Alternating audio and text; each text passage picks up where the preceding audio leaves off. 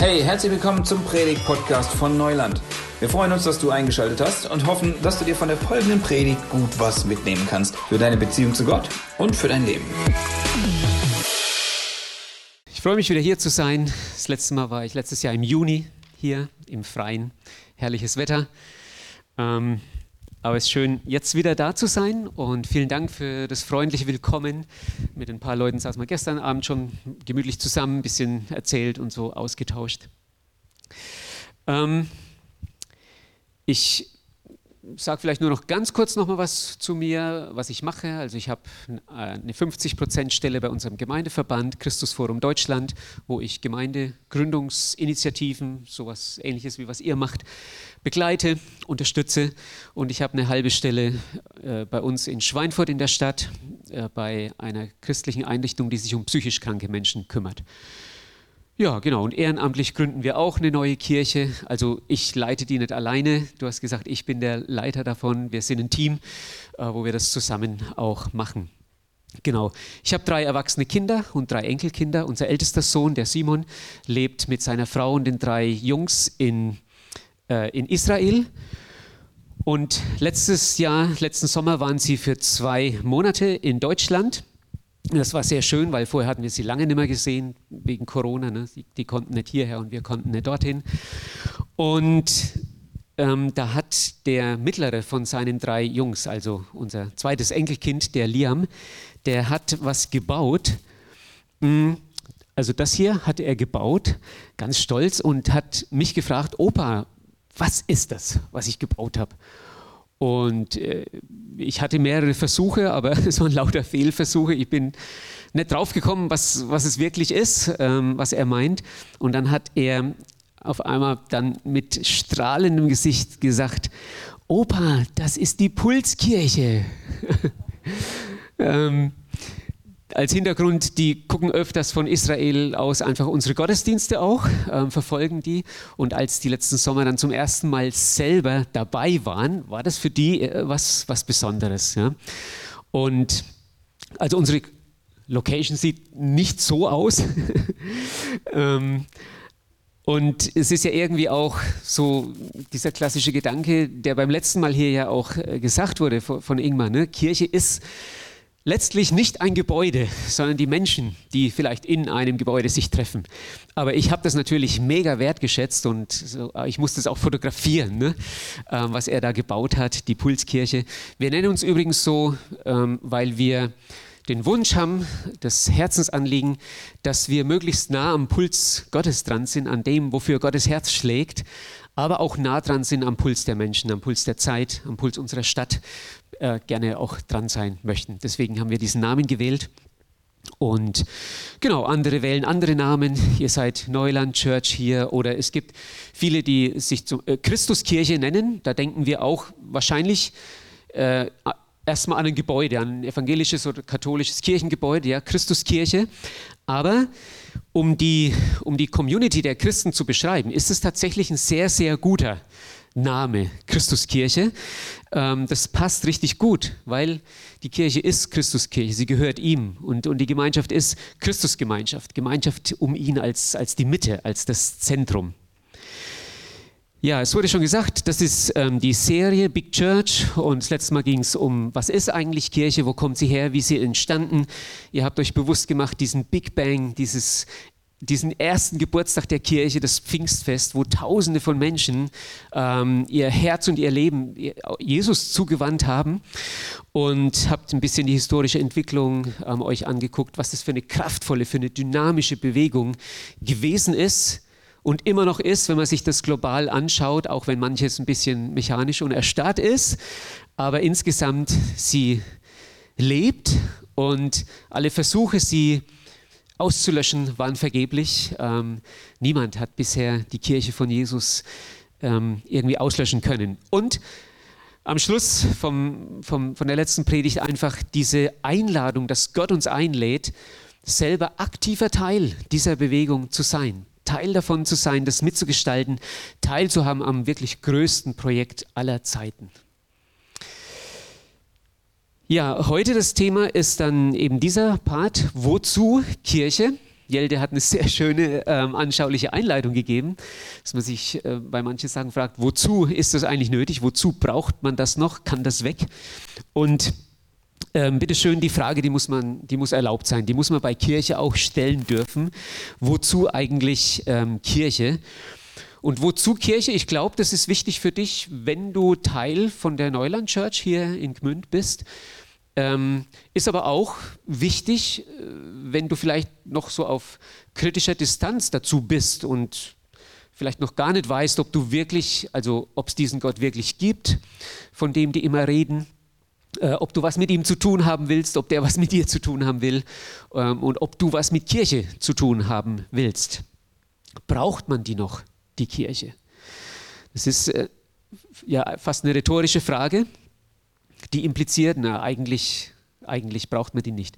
Ganz viele Leute treffen gerade zur Zeit diese Entscheidung, brauche ich nicht mehr. Ja, die Kirchenaustritte schnellen in die Höhe ähm, und das hat natürlich zu tun mit ähm, ja, mit, mit einer Kirche, die von Skandalen gebeutelt ist, ja, die, die ich nenne nur ein paar Stichworte, der Protzbischof im, äh, im Bistum Limburg, ja, ähm, das, weiß nicht, 31 Millionen äh, Gebäude, was er sich hat bauen lassen.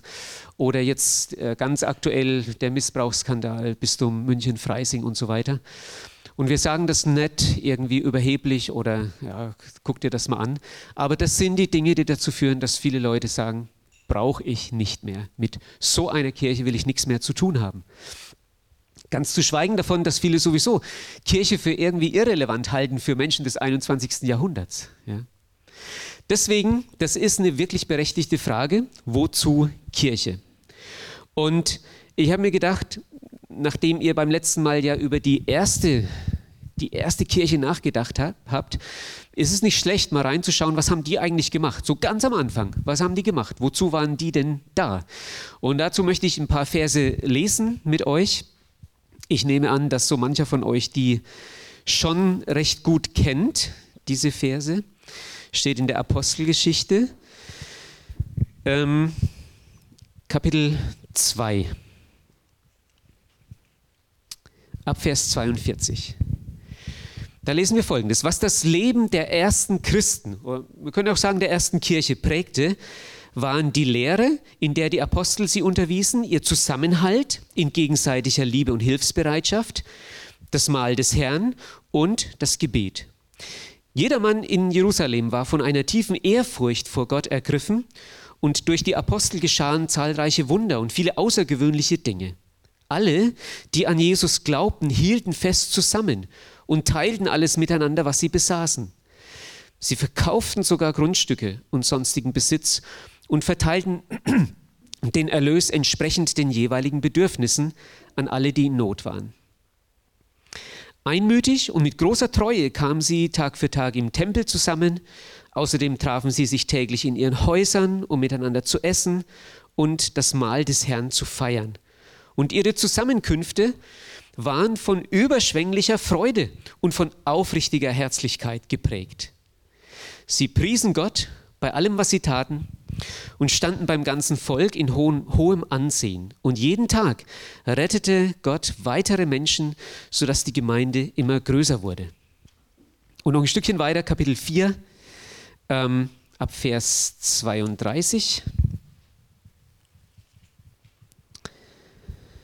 Die ganze Schar derer, die an Jesus glaubten, hielt fest zusammen. Alle waren ein Herz und eine Seele. Nicht ein einziger betrachtete irgendetwas von dem, was ihm gehörte, als sein persönliches Eigentum. Vielmehr teilten sie alles miteinander, was sie besaßen. Vollmächtig und kraftvoll bezeugten die Apostel, dass Jesus der auferstandene Herr ist.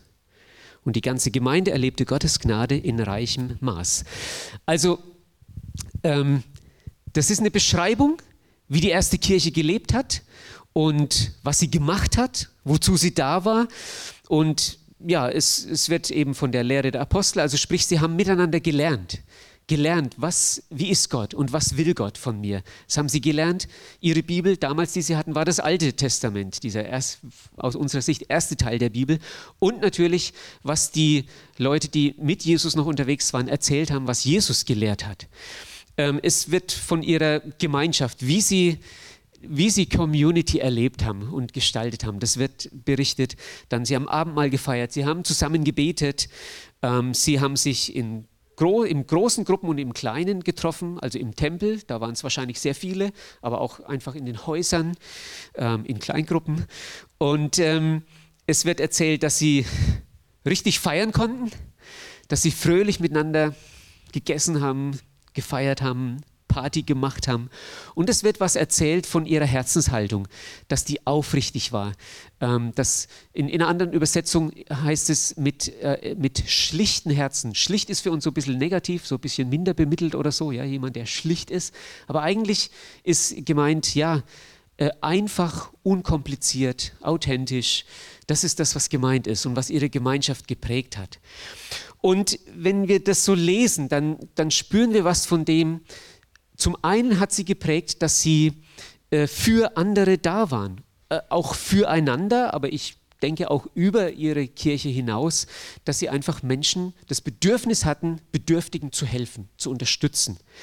Das war, ist eines, was immer wieder auftaucht und das andere, sie haben was zu erzählen gehabt. Sie haben was weitergegeben, sie haben, so heißt es, kraftvoll äh, bezeugt, dass Jesus der Auferstanden ist, also der Lebendige nicht der, von dem alle wussten, Ingmar hat es das letzte Mal erzählt, alle haben das gewusst, dass der gekreuzigt wurde und tot war. Die Römer verstanden ihr Geschäft, wen die gekreuzigt haben, der war wirklich tot. Und genau, das war also, das waren so die, die ähm, Dreh- und Angelpunkte, für andere da zu sein und bezeugen, dass Jesus lebt. Das hat so ganz tief ausgemacht. Ähm, was die erste Gemeinde, die erste Kirche geprägt hat. Und dass die Auferstehung von Jesus wirklich der Dreh- und Angelpunkt ist, das kann man in der ganzen Apostelgeschichte, kommt es immer wieder. Da wird es, wenn es knapp zusammengefasst wird, immer wieder erwähnt, sie haben Jesus als den lebendigen, äh, auferstandenen Christus einfach bezeugt. Ohne den auferstandenen Jesus gäbe es die Kirche nicht. Nicht mehr. Selbst wenn die versucht hätten, irgendwas da miteinander zu starten, wenn Jesus nicht lebendig wäre, würde es heute keine Kirche mehr geben. Und ohne den lebendigen Jesus ist Kirche wirklich, tatsächlich irrelevant, bedeutungslos. Wenn heute äh, Pastoren, Bischöfe, Theologen, was weiß ich, wenn die heute versuchen, ich sage mal, die besseren Politiker zu sein, denke ich immer, hey, lasst es bleiben. Lasst den Job die Politiker machen und macht ihr euren Job. Aber an vielen Stellen ähm, hört man einfach überwiegend nur noch politische Statements und so weiter und nichts von dem auferstandenen, lebendigen Jesus. Das ist aber der Kern von Gemeinde. Und ich kann heute in dieser halben Stunde oder so, die, die ich Zeit habe, natürlich längst nicht alles irgendwie sagen, wozu Kirche da ist. Ich, ähm, ich, ich, ich werde mich auf eine Sache konzentrieren, aber es sind im Grunde äh, drei, äh, drei Ausrichtungen oder so, die, die wesentlich sind, wozu Kirche da ist. Das ist einmal, man könnte es nennen, den Auftrag, vielleicht hätte ich es in Anführungszeichen setzen sollen, den Auftrag nach oben. Äh, Kirche ist oder Gemeinde ist Gemeinde für Gott als allererstes. Wir sind berufen, ihn, also ihm zu dienen, Gott zu dienen, ihn zu verherrlichen. Ähm, ihn anzubeten. Im Epheserbrief Kapitel 3, Vers 21 heißt es zum Beispiel, ihm, also Gott, gebührt durch Jesus Christus die Ehre in der Gemeinde von Generation zu Generation für immer und ewig. Das ist die, die erste, der erste Sinn und Zweck und Aufgabe und das Wozu von äh, Gemeinde, von Kirche. Gemeinde für Gott. Und dann ist Gemeinde natürlich auch Gemeinde nach innen, könnte man sagen. Gemeinde füreinander. Ähm, wir sind dazu berufen, dass wir einander stützen und unterstützen und, und helfen und fördern. Und dazu gehört es natürlich auch zu, zu lehren, die Bibel zu verstehen, Gottes Willen zu verstehen, miteinander immer besser auch zu verstehen, ähm, uns zu begleiten, zu ermutigen, vielleicht auch manchmal zu ermahnen, wenn es nötig ist, uns gegenseitig zu helfen, meinen Alltag mit Jesus zu gestalten, wirklich zu gestalten und äh, auch praktisch zu helfen. Mit einem Wort könnte man sagen, das ist, was Jüngerschaft meint. So miteinander und mit Jesus unterwegs zu sein. Und wir sind, das ist der dritte Aspekt, das könnte man nennen, den Auftrag nach außen, Kirche oder Gemeinde für die Welt.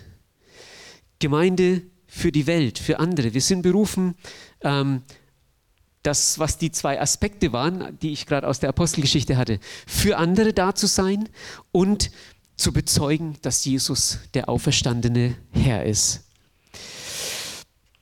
Und wenn wir fragen, wozu Kirche, dann ist meine Antwort, und es ist meine Antwort, weil es die Antwort der Bibel und die Antwort von Jesus ist, ähm, wozu Kirche?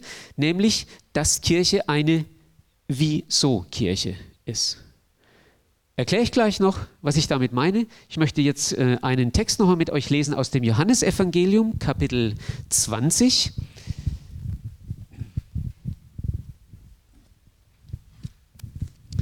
Also ziemlich am Ende des Johannesevangeliums, ähm, Kapitel 20 ab Vers 19. Da heißt es, es war am Abend jenes ersten Tages der neuen Woche. Am Abend des ersten Tages der neuen Woche. Das war ein sehr spezieller Tag, dieser erste Tag der neuen Woche. Das war der Tag, der die, die Mannschaft, die drei Jahre lang mit Jesus unterwegs war, total verwirrt hat und aufgewühlt hat. Aufgewühlt waren sie sowieso schon, weil ihr Meister, auf den sie alles gesetzt haben und mit dem sie jetzt drei Jahre lang unterwegs waren, weil der drei Tage vorher äh, am Kreuz brutal umgebracht wurde. Und das hat sie natürlich mitgenommen, extrem aufgewühlt. Sie, waren, sie hatten selber Angst. Sie haben ja fürchten müssen, dass sie die Nächsten sind, denen es so geht. Und an dem Tag ist tagsüber was passiert, ähm, dass ein paar Frauen zum Grab wollten, um nach dem Leichnam zu schauen, den zu behandeln mit Salben und so weiter. Und dann war das Grab offen und leer. Und, und sie sind zurückgelaufen. Und dann hatten Frauen so eine Erscheinung, dass irgendwie Personen, die geleuchtet haben wie, wie ganz helles Licht, ähm, sie angesprochen haben, gesagt, er ist nicht mehr hier, er ist auferstanden.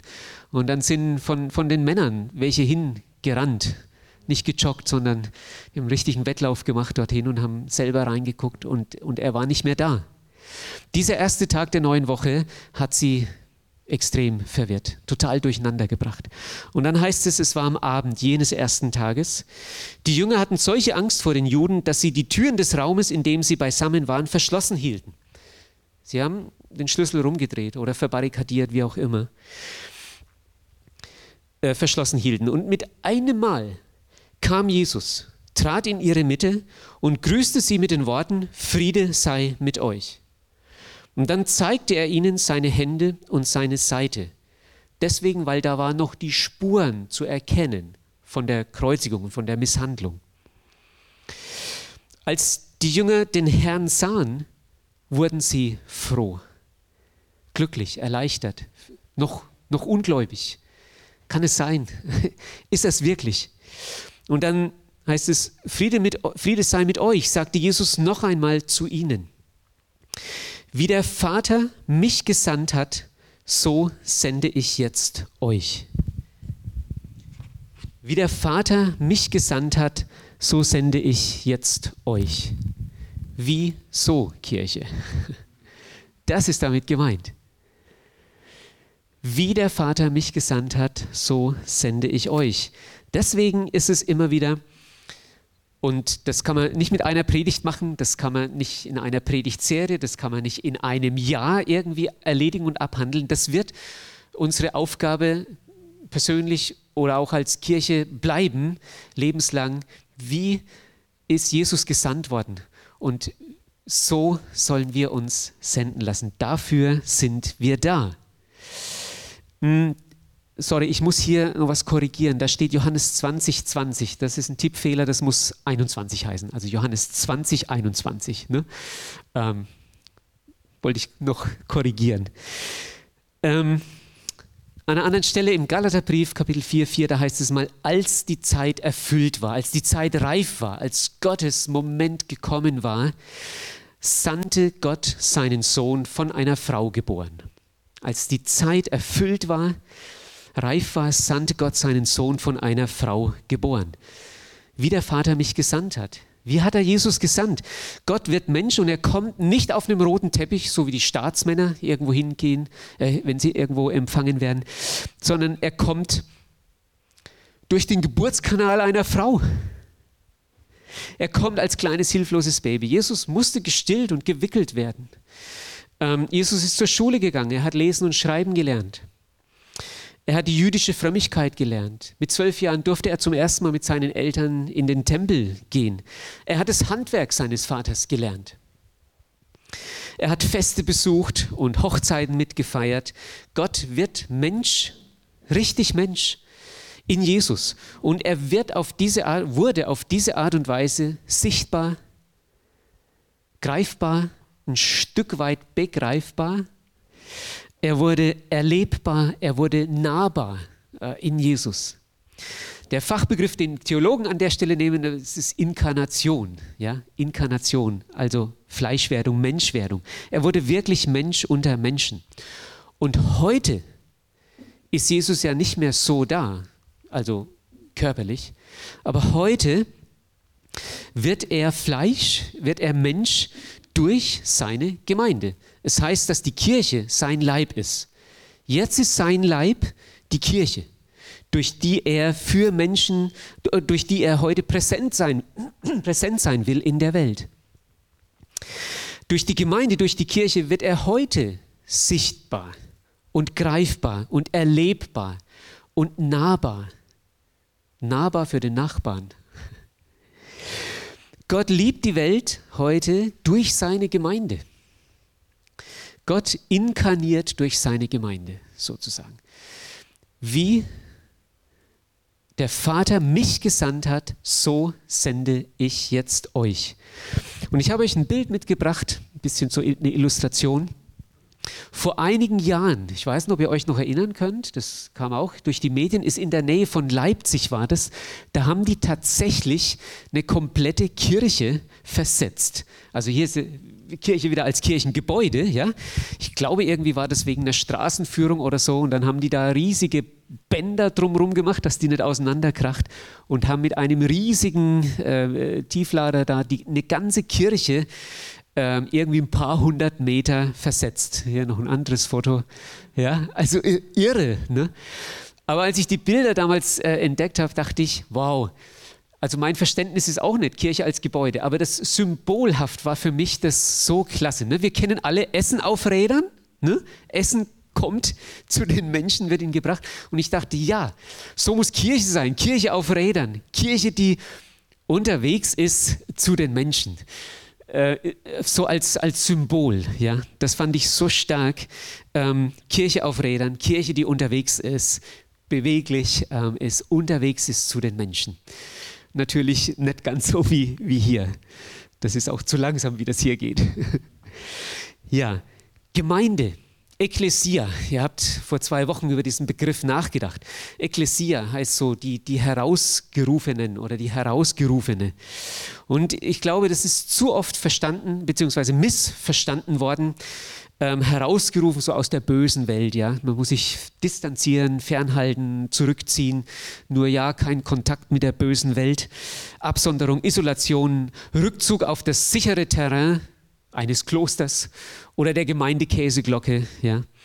Ähm, das ist äh, ein falsches Verständnis. Schlicht und einfach falsch. In Wirklichkeit bedeutet Ekklesia ja noch bevor es eine, eine, eine, eine kirchliche Bedeutung hatte, ich glaube, äh, Ingmar hatte das auch erwähnt, war das einfach eine, eine, Bürgerversammlung, dass Bürger sich in der Regel im Stadttor getroffen haben, um irgendein Thema, irgendein Problem zu besprechen und zu lösen.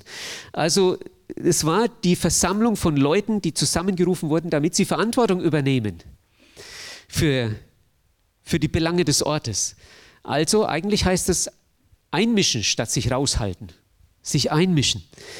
Ähm, der Stadt Bestes suchen, sich engagieren für das Wohl des Ortes und für das Heil der Menschen natürlich, dem Ort und den Menschen dienen, weil wir sie lieben, die Menschen. Und zwar deswegen, weil Gott sie liebt da sein, wo die Menschen sind. In Johannes 17, das ist äh, ein Gebet, was überliefert worden ist, was Jesus ganz am Ende seines Lebens ähm, mit seinem Vater im Himmel, wo er im, im, Zwiegespräch war mit seinem Vater im Himmel.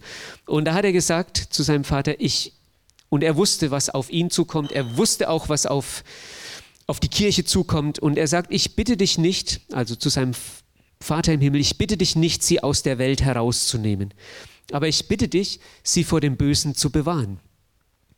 Sie gehören nicht zur Welt, so wenig wie ich zur Welt gehöre. Mach sie durch die Wahrheit zu Menschen, die dir geweiht sind. Dein Wort ist die Wahrheit. So wie du mich in die Welt gesandt hast, so habe auch ich sie in die Welt gesandt. Also, wieso Kirche? So wie Jesus in die Welt gekommen ist und in der Welt gelebt hat, so soll Kirche in der Welt präsent sein. Und nächster Gedanke, das hat so prägnant der Theologe Dietrich Bonhoeffer formuliert. Kirche ist nur dann Kirche, wenn sie für andere da ist. Kirche ist nur Kirche, wenn sie für andere da ist. Nochmal, wie der Vater mich gesandt hat, so sende ich auch euch, sagt Jesus. Und im zweiten Korintherbrief, Kapitel 5, 20, da heißt es nochmal explizit, wir sind Gesandte an Christi Stadt, also an seiner Stelle. So, stellvertretend für ihn. Kirche ist nur Kirche, wenn sie Kirche für andere ist.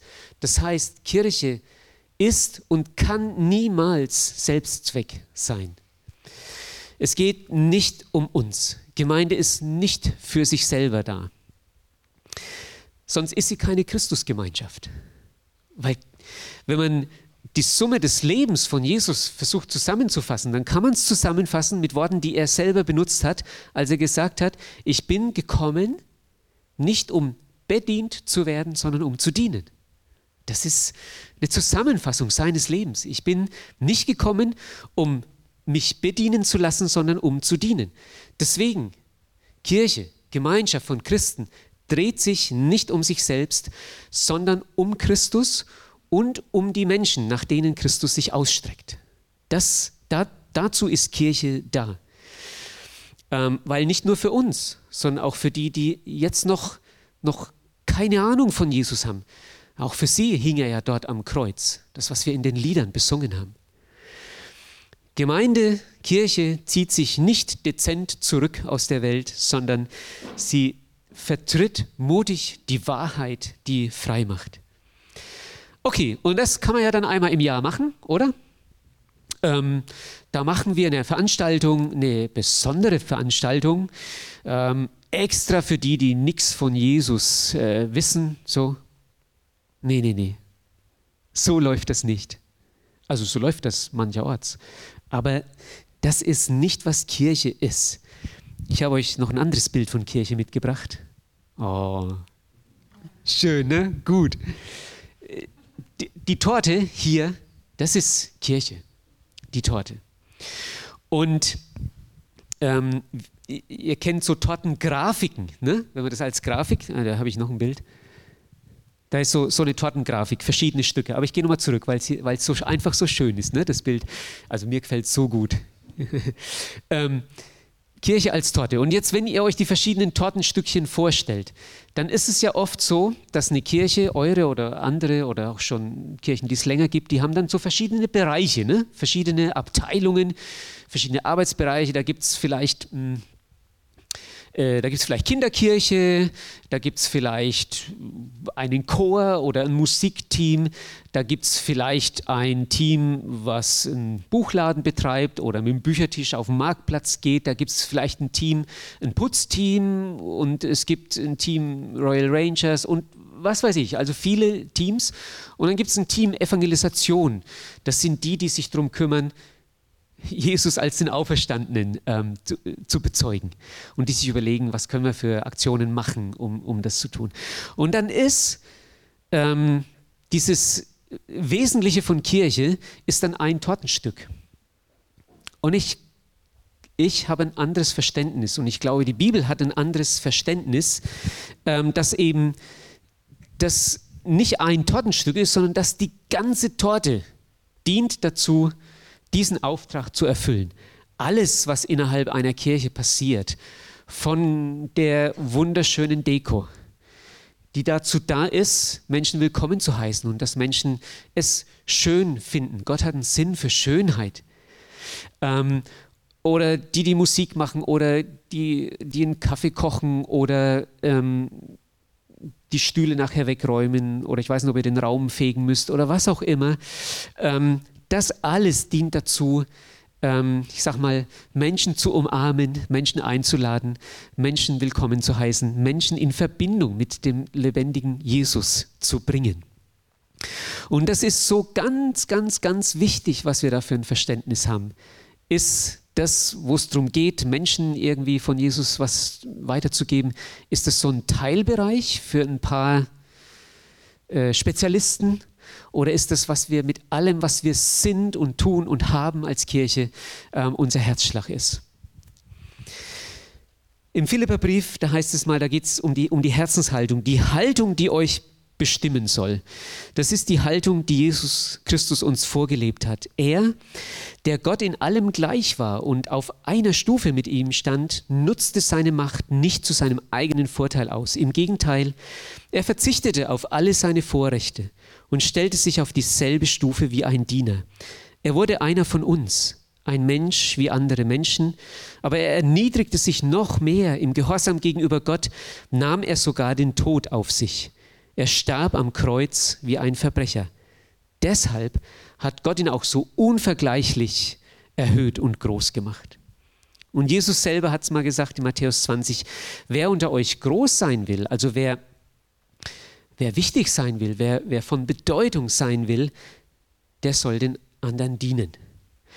Äh, wer unter euch der Erste sein will, soll zum Dienst an den anderen bereit sein. Denn auch der Sohn des Menschen, das war ein Titel, den, den er für sich ähm, benutzt hat, ist nicht gekommen, um bedient zu werden, sondern um zu dienen. Und jetzt hätte ich gern mal zwei Freiwillige, die mal hier nach vorne kommen.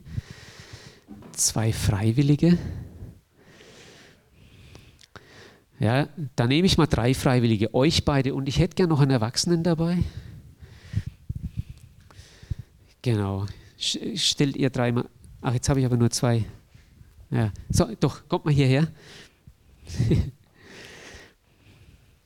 Strategischer Fehler, den ich jetzt gemacht habe, aber macht nichts. Ähm, ich bitte euch jetzt mal eure beiden Hände so nach vorne. Das ist die Haltung, die innere Haltung, die viele haben in, in Gemeinde, in Kirche. Gib mir. Her damit. Ich will bedient werden. Ich will bedient werden mit guten Predigten. Ich will bedient werden mit guter Musik. Ich will bedient werden mit Aufmerksamkeit. Ich will bedient werden mit Wertschätzung. Gib mir. Okay, es reicht. Nicht, dass, nicht, dass ihr Muskelkater bekommt in den Fingern.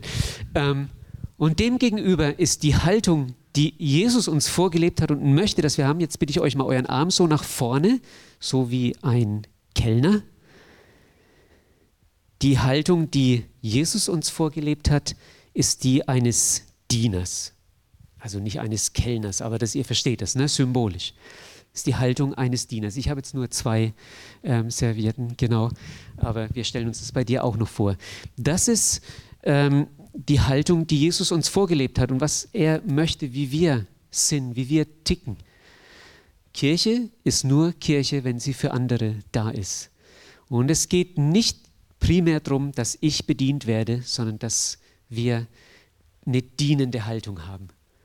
Vielen Dank fürs Mitmachen. Können wir einen kleinen Applaus geben hier dem, dem Team.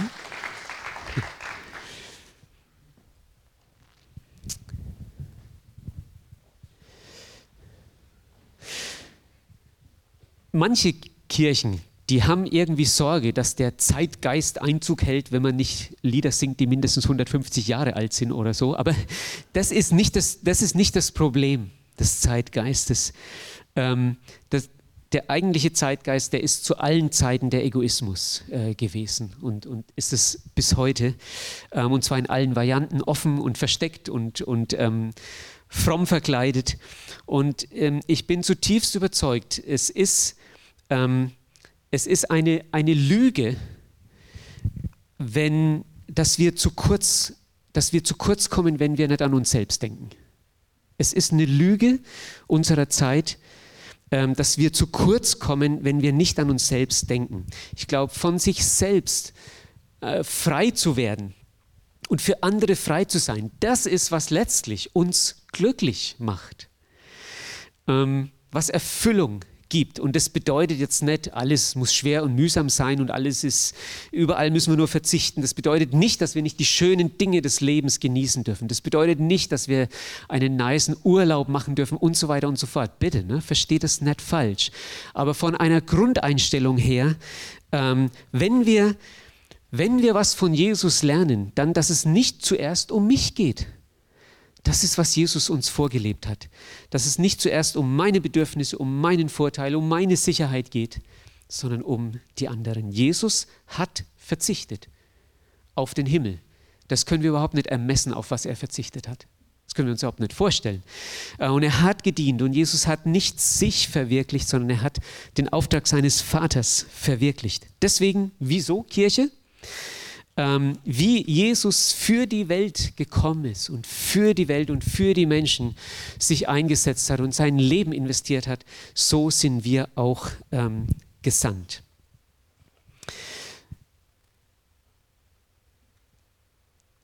Jetzt geht es nicht mehr weiter. Ähm, da hilft der Frank, das ist super. Ähm, ich habe vor ein paar Jahren zwei junge Männer in Frankfurt kennengelernt, die haben auch ähm, Kirche miteinander gegründet in Frankfurt. Und einer der beiden ähm, war und ist immer noch Goldschmied. Und der hat etwas kreiert, das habe ich hier mal äh, abfotografiert. Ich habe das auch ähm, dabei. Hm. Er hat äh, dieses Kreuz ähm, kreiert und ich weiß nicht, ob man das so gut erkennen kann von, von euren Plätzen aus. Er hat es genannt Crippled Jesus. Also der verkrüppelte Jesus, der amputierte Jesus. Kann, kann man es erkennen auf dem Bild? Also ohne Arme und ohne Beine.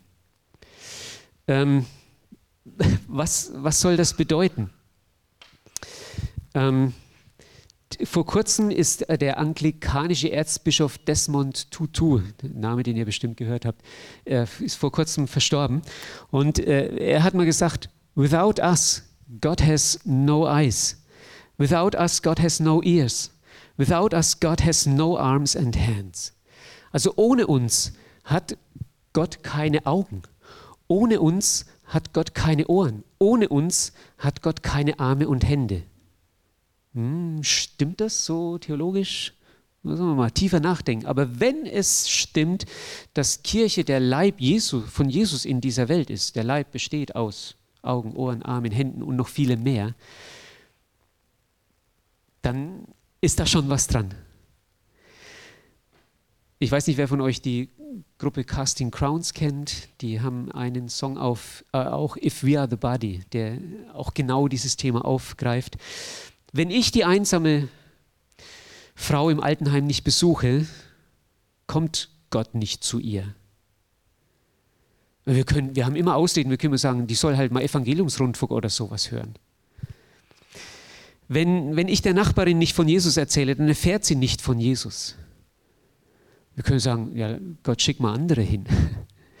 ähm, wenn ich nicht den Flüchtling mit der Liebe Gottes umarme, dann begegnet er der Liebe Gottes nicht. Deswegen, wieso Kirche? Wozu Kirche? Wieso Kirche? Ähm, heißt äh, immer, ich habe jetzt nochmal die, diese ähm, Fachbegriffe oder Fremdwörter, Proklamation und Inkarnation. Also proklamieren, wir kennen das also verkündigen. Proklamieren ist verkündigen und ähm, inkarnieren ist verkörpern. Das heißt, wozu Kirche? Kirche ist Kirche, damit sie Jesus als den Auferstandenen proklamiert, ja, ihn, ihn bekannt macht, aber auch verkörpert, inkarniert, Leib Jesu ist. Und ich erinnere nochmal an diese zwei Hauptdinge aus der Apostelgeschichte, für andere da sein und den auferstandenen Jesus bezeugen. Und ein letzter Aspekt ähm, noch dazu. Wieso Kirche bedeutet Kirche, die die Versöhnung, die Jesus gebracht hat, ähm, weitergibt, Versöhner werden. Also nicht, dass wir die Menschen versöhnen könnten. Das hat Jesus gemacht. Im 2. Korintherbrief, Kapitel 5, Vers 18 lesen wir, das alles ist Gottes Werk. Gottes Werk. Er hat uns durch Christus mit sich selbst versöhnt und hat uns den Dienst, den Auftrag der Versöhnung übertragen. Ja, in der Person von Christus hat Gott die Welt mit sich versöhnt, so dass er den Menschen ihre Verfehlungen nicht anrechnet. Gnade nennt man das auch.